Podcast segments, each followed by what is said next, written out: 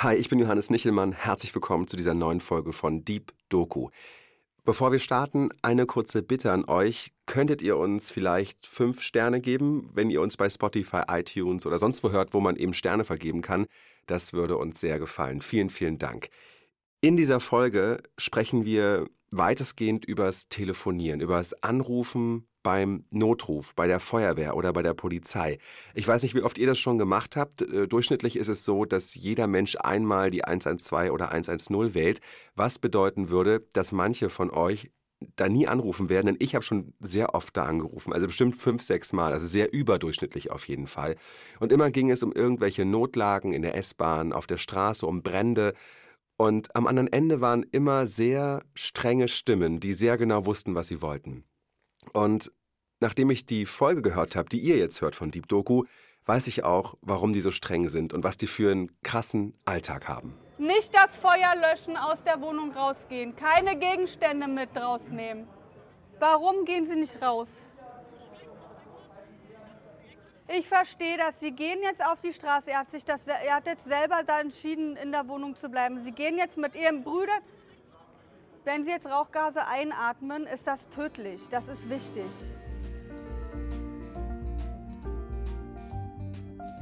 Wie sieht der Alltag in der Notrufzentrale der Berliner Feuerwehr aus? Mein Kollege August Pflugfelder war mehrere Tage dabei und das hier ist seine Doku.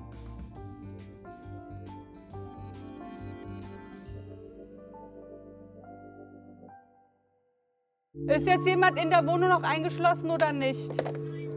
Ganz wichtig, Ihr Vater muss raus aus der Wohnung. Ist sie gewalttätig? Ja, sie ist gewalttätig. Oh, okay. Hat sie eine Waffe bei? Können Sie da was sehen? Stichwaffe, eine Flasche? Warum geht er nicht raus? Ist Ihr Vater draußen?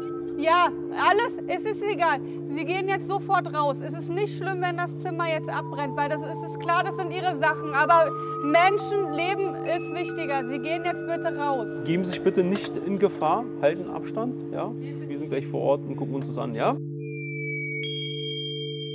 Jeder Anrufer ist für mich eine Ausnahmesituation. Der braucht Hilfe. Der Bürger ruft einmal in seinem Leben im Schnitt einmal den 112er an. Man muss sich in die Lage versetzen können bei dem Job. Ansonsten hat man keine Chance.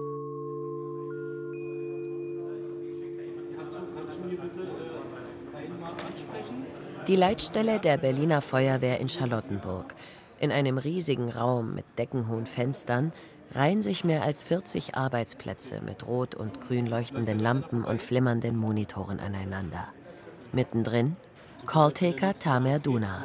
Meine Aufgabe ist Calltaker, also der 112er. Der Notfall landet in erster Linie direkt bei uns. Bis zu 200 Anrufe nimmt Calltaker Tamer an der 112, dem Notruf der Berliner Feuerwehr, in einer Schicht entgegen. In kürzester Zeit muss der 38-Jährige entscheiden, ob ein Notfall vorliegt oder nicht. Und er muss erste Hilfe leisten. Wie funktioniert das, nur mit der eigenen Stimme zu helfen, ohne selbst vor Ort zu sein? Und wie belastend ist es, permanent den unterschiedlichsten menschlichen Schicksalen am Telefon ausgeliefert zu sein? Das ist ein Ritual, damit man halt ankommt auf Arbeit. Mental, psychisch, physisch.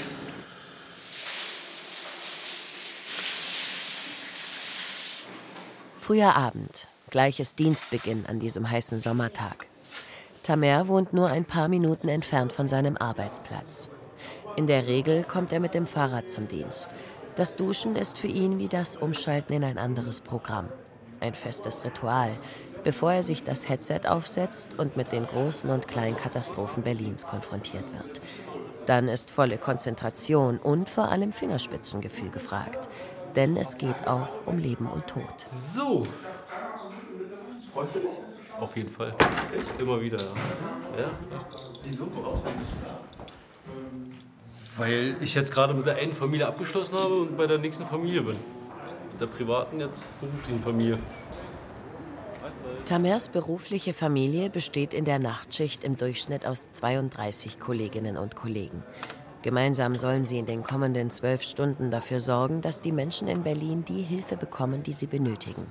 Schichtbeginn ist pünktlich um 18 Uhr. Ich denke mal, die Anruferzahl wird auf jeden Fall mehr sein als sonst. durch das Wetter. Die Leute trinken halt weniger ne? und die äh, Wettertemperaturen, wenn die halt so stark schwanken, ist ja klar, dass der eine oder andere halt, wie gesagt, weniger trinkt und altersbedingt halt dann mehr Schwierigkeiten hat wie ein Jüngerer.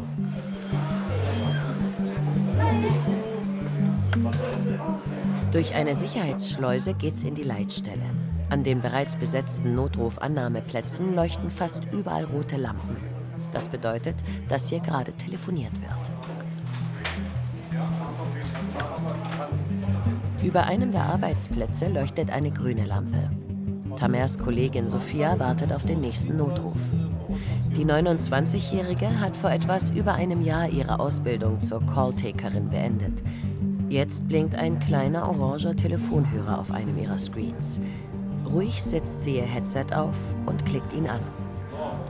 Notruf der Berliner Feuerwehr. Wo genau ist der Notfallort? Ja, Sie können mit mir sprechen. Was ist denn passiert? Das habe ich verstanden, dass Sie Scharfschütze sind. Was wollen Sie mir denn damit sagen? Okay. Ich bin noch dran, ja. So, und was ist denn jetzt Ihr Notfall? Okay, aber Ihre Waffe ist in der Schweiz, ja? Und brauchen Sie jetzt äh, die Berliner Feuerwehr? Sollen wir vorbeikommen? Okay, aber warum wollen Sie sich denn betrinken? Okay. Gut, falls jetzt irgendwas sich verschlechtert, rufen Sie uns sofort wieder an, ja? Die Leitung glühen, da haben Sie recht. Okay, ich leg auf, ja? Alles Gute, tschüss. Ja, das haben wir auch. Weil ich weiß ja nicht, was will er mit seinem Scha Scharfschützengewehr. Ja, also er hat ja gesagt, er ist äh, Präzisionsschütze. Erstmal muss man rauskriegen, hat er denn seine Waffe zu Hause? Das heißt, dann müsste ich die Polizei anrufen. Er sagt, er hat aber keine Waffen zu Hause, der ist halt betrunken und hat alle möglichen Leute jetzt angerufen, weil er nicht weiß, was er mit sich anstellen soll. Da muss man rauskriegen, ist es ein psychiatrischer Fall, will er sich umbringen. Also das heißt, man muss schon ein bisschen irgendwie äh, sich da durchtasten. Ja. Deswegen, also man muss halt gucken, in welche Richtung entwickelt sich das Gespräch dann auch. Ja, ja auf geht's. Auch Tamer hat inzwischen an einem der Tische Platz genommen. Die letzten Handgriffe, Tastatur einstecken und Headset aufsetzen. Immer cool bleiben, den Bürger nicht mit, also dass er sich nicht reinsteigert in den äh, Einsatz. Ja. Ist ja immer ein Ausnahmezustand. Also jeder Anrufer ist ein, also ist ein Ausnahmezustand. Ja. So, schauen wir mal, der erste Anrufer. Tamer klickt auf den orangen Telefonhörer. Gleich wird er mit einer der häufigsten Herausforderungen konfrontiert. Herausfinden, von wo der Anruf kommt. Denn nur dann können die Kollegen draußen auch wirklich dort helfen, wo es gebraucht wird. Der Notruf der Berliner Feuerwehr, wo genau. Sich ganz kurz konzentrieren. Ich bräuchte eine genaue Adresse. Ganz ruhig. Ich bin jetzt bei Ihnen. Ist äh, noch irgendwas anderes durch das Feuer gefährdet? Mhm. Ja. Nee, machen erstmal nichts bitte. Ecke Friedrichshafener Straße, richtig? Ganz schön laut bei Ihnen. Tamer vergrößert eine Stelle im virtuellen Stadtplan vor sich. Offenbar noch nicht die richtige. Die, die Hausnummer, gucken Sie noch mal bitte richtig. Ist das die Hausnummer 9? Sind Sie sicher?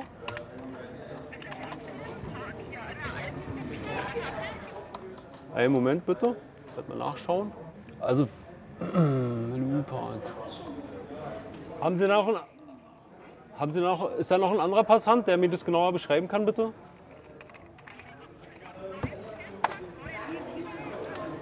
So, Sie sind da an der Bushaltestelle, ja? Das ist die Friedrichs... Nee, bleiben, konzentrieren Sie sich mal ganz kurz. Das ist die Friedrichshagener Straße. Haut das hin? Ja, gut.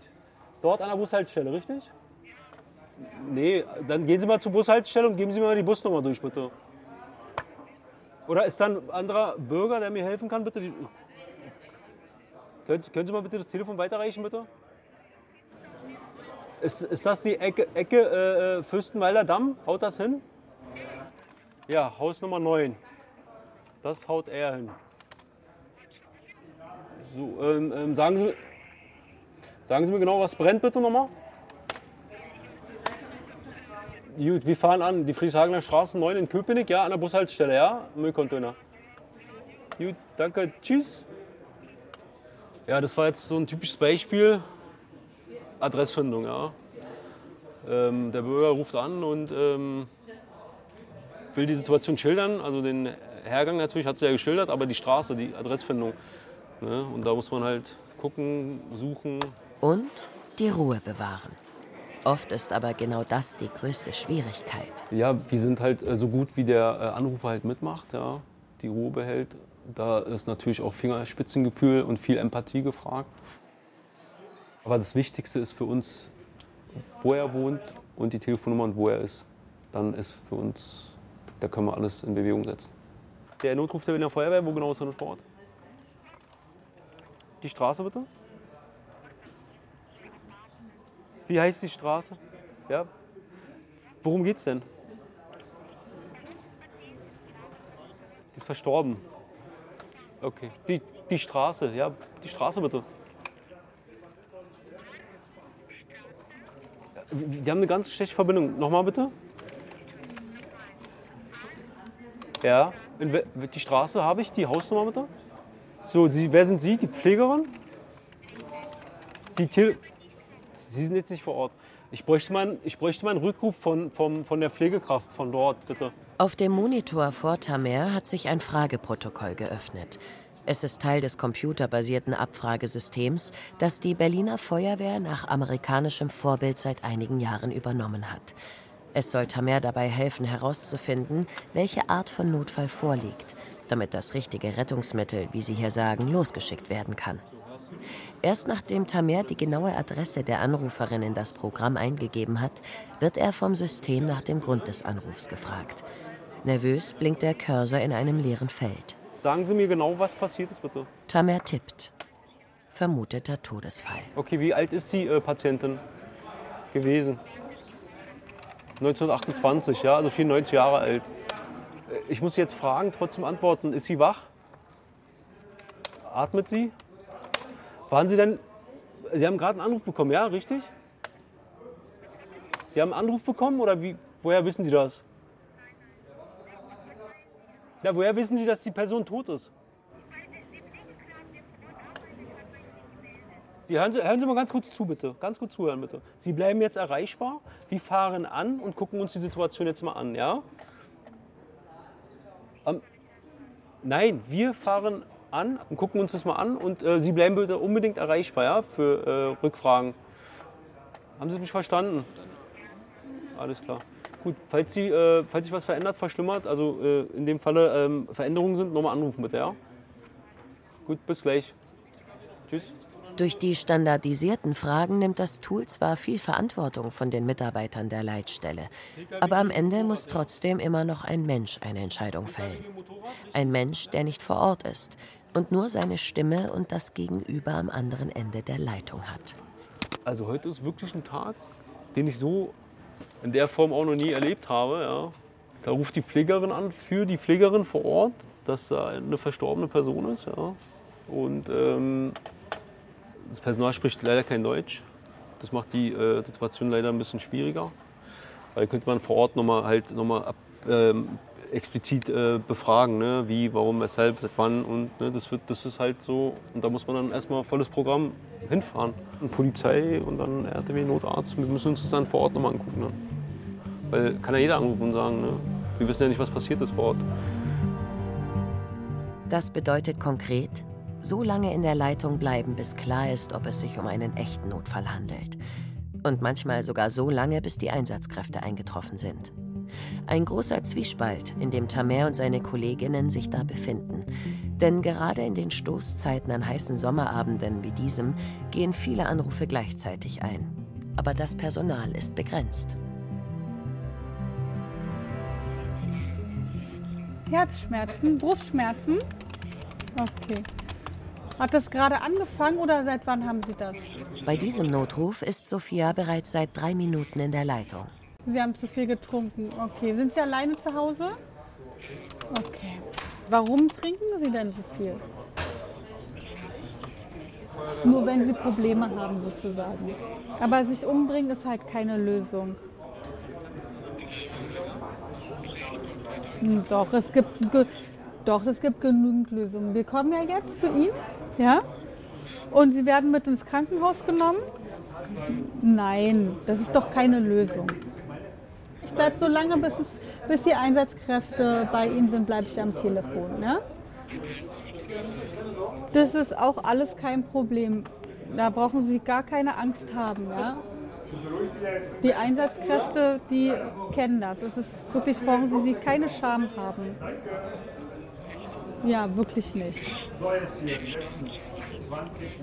Wissen Sie, ich habe Ihnen ja gesagt, Berlin ist groß und Berlin hat viele Probleme und wir sehen sehr, sehr viel auf den Straßen, in den Wohnungen und glauben Sie mir, brauchen Sie wirklich keine Scham haben. Wir haben schon viele andere Sachen gesehen. Es hat geklingelt, ja, komm, raffen Sie sich auf, machen Sie bitte die Tür auf, ich bleibe am Telefon. Inzwischen ist ein Kollege zu Sophia an den Tisch gekommen. Auf einem Zettel, den er hochhält, steht geschrieben, Sie haben schon so viel Stärke bewiesen. Sie schaffen es auch, die Tür zu öffnen. Sophia nickt ihm dankend zu. Haben Sie die Tür aufgemacht? Sind die Rettungskräfte schon da? Rettungskräfte sind da, ja? Okay. Ich wünsche Ihnen alles Gute. Können wir irgendwie die Rettungskräfte rankriegen? Weil ich bin mir nicht sicher, ob die da sind. Er hat mir mehrfach gesagt, er will sich aus dem Fenster springen, vom Dach springen. Und ich habe jetzt gerade gefragt, sind die Rettungskräfte da? Ja, die sind da. Und ich bin mir nicht zu 100 Prozent sicher. Ich habe sie nicht gehört. Wir hatten gerade hier eine Meldung, dass er sich äh, vielleicht umbringen will, ja? Ja? Okay, alles klar, wisst Bescheid, ja? Alles klar, danke dir. Ciao. So, jetzt sind wir auf Nummer sicher hier. Alles über Kontrolle, alles sicher. Super. Sehr gut, habt ihr gut gemacht. Danke. Sophia wirkt erschöpft, aber erleichtert. Dieser Anruf hat über acht Minuten gedauert. Durchschnittlich dauert ein Notruf an der 112 nur drei bis vier Minuten. Auf, auf dem Bahnsteig, ja? Sagen Sie mir genau, was passiert ist, bitte. Mhm. Sind Sie jetzt bei ihr? Hat sie Atem- oder Schluckbeschwerden? Sie hat sich gerade übergeben, ja? Gut. Weiterhin beobachten, okay? Wir bleiben jetzt wir bleiben zusammen, okay? Hatte sie schon mal dasselbe, auf, die gleiche allergische Re- Reaktion auf dasselbe? Ein junges Mädchen mit einer allergischen Schockreaktion. Wenn das nicht schnell behandelt wird, kann es lebensbedrohlich werden. Okay. Ich bleibe jetzt bei euch, ja? Tamer wirkt von der Situation angefasst. Und weiter äh, deine Freundin beobachten, ne? Ist wichtig. Und wart heute in der Schule? Und wie läuft's? Ja, schön. Ist anstrengend bei dem Wetter? Super. Schule ist wichtig, wa? So, die Kollegen sind auch gleich da. Okay. Was macht sie gerade? Atmet sie? Sprich sie mal an, bitte. Durch den Mund, okay. Hast du noch eine Freundin bei? Super, ihr seid zu zweit, ja? Auf dem Screen vor Tamer bewegt sich jetzt ein rotes Rettungswagensymbol eine Straße entlang auf ein grünes Kreuz zu. Der Notfallort. Die Einsatzkräfte sind jetzt nicht mehr weit. Kannst du bitte deiner, also deiner Freundin sagen, sie soll bitte mal hochgehen, die Kräfte in, Empfang nehmen? Die Kräfte einweisen, wo ihr seid, damit wir euch schneller finden. Gut. Die sind auch äh, vor Ort eingetroffen, müssten Sie auch sehen. Ja. Die Kollegen holen jetzt ihre Taschen aus dem äh, Fahrzeug ne, und kommen dann. Hast du super gemacht. So hörst du die Einsatzkräfte oder siehst du sie? So wünsche ich dir alles Gute, ne? Und deiner Freundin. Bis dann. Tschüss. Also sie hatte eine allergische Reaktion und die Freundinnen, also waren zu dritt, waren dabei. Und äh, ich habe sie auch im Hintergrund so ein bisschen gehört. Und wenn da auch schon langsam Speichel läuft, ne, ist schon akut. Ne? Schluckbeschwerden fingen langsam an. Wir sind, ähm, denke ich mal, ähm, rechtzeitig eingetroffen. Das war mir sehr wichtig. Tamer hat seine Ausbildung ebenfalls vor etwas über einem Jahr beendet. Hauptsächlich arbeitet er als Calltaker an der 112. Ab und zu fährt er aber auch draußen Einsätze im Rettungsdienst. Die Erfahrung, die er dabei sammelt, hilft ihm bei seinem jetzigen Job enorm. Ich versuche, so gut es geht, in jede Situation mich reinzufühlen. Wenn aber Kinder involviert sind, wenn man eigene Kinder hat, ähm, gehen die schon sehr nah. Fühlt man natürlich sehr mit. 2, 3, 4. 1, 2, 3, 4. 1, 2, 3, 4. So, der Rettungswagen ist jetzt vor der Tür angekommen. Sie drücken weiter, bis die Kollegen vor Ort das übernehmen. Hören Sie nicht auf, auch wenn die in den Raum reinkommen. Haben Sie mich verstanden? Der Einsatz, der mich am meisten gefordert hat, war die Reanimation eines Kleinkindes. Notruf der Berliner Feuerwehr, wo genau ist der Notfallort? Ähm, die Situation war sehr emotional, sehr ähm, dynamisch. Und ähm, da waren ja auch äh, Angehörige vor Ort, dass man halt die Mutter dann betreut. Und ähm, in erster Linie natürlich das Kind. Die Rettungskräfte sind unterwegs, ganz wichtig. So, sie soll die Geburt nicht verhindern. Einer bleibt bei der Dame und der andere. Okay, und der Mann holt bitte trockene Handtücher, Decke, saubere Schnur. Super, alles haben Sie alles, ja? Okay. Es geht ja um jede Sekunde, da wo äh, die Atmung halt wegfiel des Kindes in dem Moment oder schon vorher. Und ähm, da halt ähm, cool zu bleiben und ab, also professionell zu bleiben. Wenn die nächste Wehe losgeht, sagen Sie Bescheid, ja? Schön drücken, schön pressen. Die Zeit, ähm, die man da abarbeitet, kommt dann in dem, einen, also in dem Moment vor wie, wie Stunden, ja. Okay, hören Sie mir genau zu. Legen Sie jetzt die Innenseite Ihrer Hand vor die Scheide. Machen Sie das bei jeder Presswehe.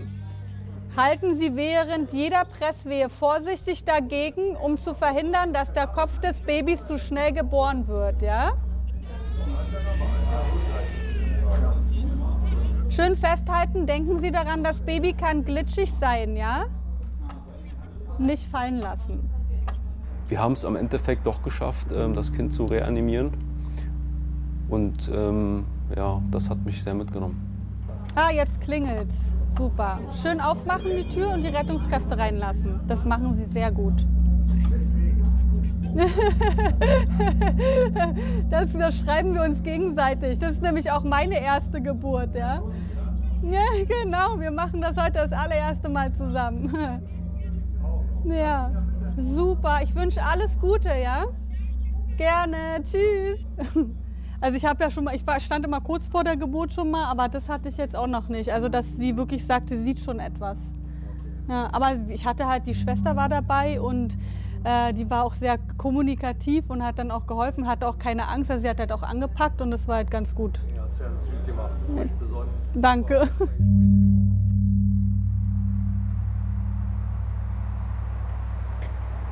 »23.30 Uhr. Tamer hat seine erste Pause an diesem Abend. Von der Terrasse im obersten Stockwerk der Leitstelle der Berliner Feuerwehr kann er über die hell erleuchtete Stadt blicken. Jeder Anrufer ist für mich eine Ausnahmesituation. Wir gehen teilweise äh, 200 Mal ans Telefon und äh, legen teilweise 100 Einsätze circa ab. Und 100 Mal helfen an einem Tag, das ist, das ist Wahnsinn. Seine Schicht geht noch bis 6 Uhr morgens. Später, wenn es ruhiger wird und er Bereitschaft hat, also nur dann gerufen wird, wenn richtig die Post abgeht, wird er sich vielleicht auch etwas ausruhen können. An normalen Wochentagen wie diesem ist das schon mal möglich. Nicht so an den heißesten Nächten des Jahres. Eine davon ist immer die Silvesternacht. Ist jetzt jemand in der Wohnung noch eingeschlossen oder nicht? Ganz wichtig, Ihr Vater muss raus aus ja, der Wohnung. Raus. Warum geht er nicht raus? Der soll raus. Ist Ihr Vater draußen?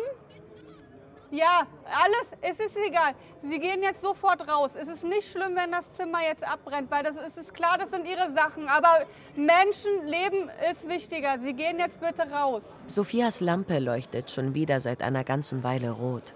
Ein Kollege hockt konzentriert neben ihr über den Schreibtisch gelehnt und hört den Notruf über einen separaten Hörer mit. Bei komplizierten Anrufen wie diesem unterstützen sich die Kolleginnen der Leitstelle gegenseitig. Wir sind unterwegs. Raus aus der Wohnung bitte. Nicht das Feuer löschen, aus der Wohnung rausgehen. Keine Gegenstände mit rausnehmen. Warum gehen Sie nicht raus? Ich verstehe das. Sie gehen jetzt auf die Straße. Er hat, sich das, er hat jetzt selber da entschieden, in der Wohnung zu bleiben. Sie gehen jetzt mit Ihren Brüdern. Wenn Sie jetzt Rauchgase einatmen, ist das tödlich. Das ist wichtig. Warum kann Ihr Vater aus der Wohnung nicht raus? Wo ist denn Ihr Vater? In, welcher, in welchem Zimmer war er da? Im Schlafzimmer, ja? Die Rettungskräfte sind jetzt unten schon. Haben Sie gehört, die Sirenen? Ja, bitte gehen Sie jetzt zu den Rettungskräften, sagen Sie unten Bescheid, die holen Ihren Vater aus dem Zimmer raus. Gehen Sie jetzt nach unten. Gehen Sie jetzt nach unten zu den Rettungskräften. Sofort. Sofort runter, weil die Rettungs... Wir kommen trotzdem. Gehen Sie jetzt bitte sofort runter. Ich sage das jetzt nicht. Sie, Sie alleine gehen jetzt runter. Sie müssen auf die Straße. Bitte gehen Sie. Ich sage es das letzte Mal, die Rauchgase sind tödlich. Gehen Sie jetzt bitte runter. Gut, alles klar. Dann warten Sie einfach, bis die Rettungskräfte einkommen. Das ist Ihre eigene Entscheidung. Ich habe Sie darüber in Kenntnis gesetzt, dass die Rauchgase tödlich sein können. Ja? Wir sind unterwegs. Sie sind schon unten an der Haustür. Gut, ich lege auf, ja? Tschüss. Auch wenn Sophia sich bemüht, ruhig zu wirken, ist ihr die Anspannung anzusehen. Der Vater ist partout nicht rausgegangen aus der Wohnung. Dann war der Hund in der Wohnung und sie war 14 und sie wollte auf gar keinen Fall alleine nach unten. Und da kann man halt nicht viel machen. Also am liebsten hätte ich sie gepackt, aber es ging halt nicht. Und mit meiner Stimme konnte ich sie nicht überzeugen und ich war einfach hilflos. Und das ist natürlich, das macht einen wahnsinnig. Alle 64 Sekunden wurde die Berliner Feuerwehr im letzten Jahr zu einem Einsatz gerufen. Im Durchschnitt waren es 3000 Notrufe am Tag. Und es werden immer mehr. Wie in fast allen Branchen gibt es auch bei der Berliner Feuerwehr einen massiven Fachkräftemangel. Und durch die hohe Belastung kommt es immer häufiger zu Personalausfällen. Also die Bilder kriege ich in dem Fall persönlich so los, dass ich äh, mir einen tollen Ausgleich privat äh, immer wieder suche. Sei es äh, mit meinem Hund Gassi gehen, das ist immer so, die Kollegen kennen mich da in die Richtung schon. Oder mit, äh, also mit, der, mit der Frau halt, äh, also mit meiner Familie viel unternehme. Und dann, ähm, also man braucht auf jeden Fall einen Ausgleich. Ja. Und wenn es wie gesagt zu Fülle wird, mit den Kollegen reden. Wenn ich ähm, auf dem Weg nach Hause radel, macht es mich glücklich, dass ich was Gutes getan habe. Es ist so krass, was gleichzeitig alles in dieser Stadt passiert. Und das hat euch August Pfugfelder erzählt in dieser Folge von Deep Doku. Regie hat Giuseppe Maio geführt. Nächste Woche lernt ihr Ganna kennen. Sie ist 26 und wenige Tage nach dem Beginn des russischen Angriffskrieges in der Ukraine ist sie aus ihrer Heimatstadt Kiew geflohen nach Berlin. Und dort versucht sie, ein neues Leben aufzubauen. Mhm. Wie heißen Sie denn bitte? Ich bin Hanna und ich habe bei euch vor sechs Jahren gearbeitet. Also ich habe Zimmer geputzt und manchmal äh, Schwimm Schwimmbad und in der Küche geholfen. Sie sind jetzt im Moment wo? Ich bin jetzt in Berlin und ich habe Paragraph 24 bekommen, also für ein paar Tage, was mir erlaubt. Dann steigen Sie in den Zug und kommen her. Wie bitte? Steigen Sie in den Zug und kommen Sie her. Ja wie Ganas neues Leben in Deutschland funktioniert, was tatsächlich passiert ist, nachdem sie hierher gekommen ist, das hört ihr in der nächsten Folge von Deep Doku. Und Deep Doku erscheint immer mittwochs in der ARD Audiothek und überall, wo es Podcasts gibt. Bevor ihr zur nächsten Folge Deep Doku geht, noch ein Hörtipp für euch. Wenn ihr euch nämlich für medizinische Notfälle und spannende Ermittlungen interessiert, dann hört doch mal den Podcast Abenteuerdiagnose vom NDR. Da geht es um Menschen mit rätselhaften Krankheitssymptomen und um Ärztinnen und Ärzte, die ja wie Detektive nach der rettenden Diagnose fahnden. Das ist ein bisschen wie bei Dr. House, allerdings mit Fällen eben aus dem echten Leben. Zum Beispiel hat mich total die Geschichte von Tammo Bartmann gepackt. Der ist elf Jahre alt, aber irgendwie nicht so fit wie andere Kinder. Und wenn er länger still sitzt, dann fühlen sich seine Beine ziemlich merkwürdig an. Und dann passiert es, als er gerade allein zu Hause ist, er kann sich plötzlich nicht mehr bewegen. Er ist wie gelähmt. Warum am Ende sogar das Leben des Jungen in Gefahr ist und wie ein engagierter Kinderarzt nach langer Suche auf die richtige Fährte kommt, was ihm eigentlich fehlt, das erfahrt ihr in der aktuellen Folge von Abenteuer Diagnose. Und dieser Podcast erscheint alle zwei Wochen dienstags. Und natürlich hört ihr den auch in der ARD Audiothek. So, und jetzt auf zur nächsten Deep Doku-Folge. Tschüss.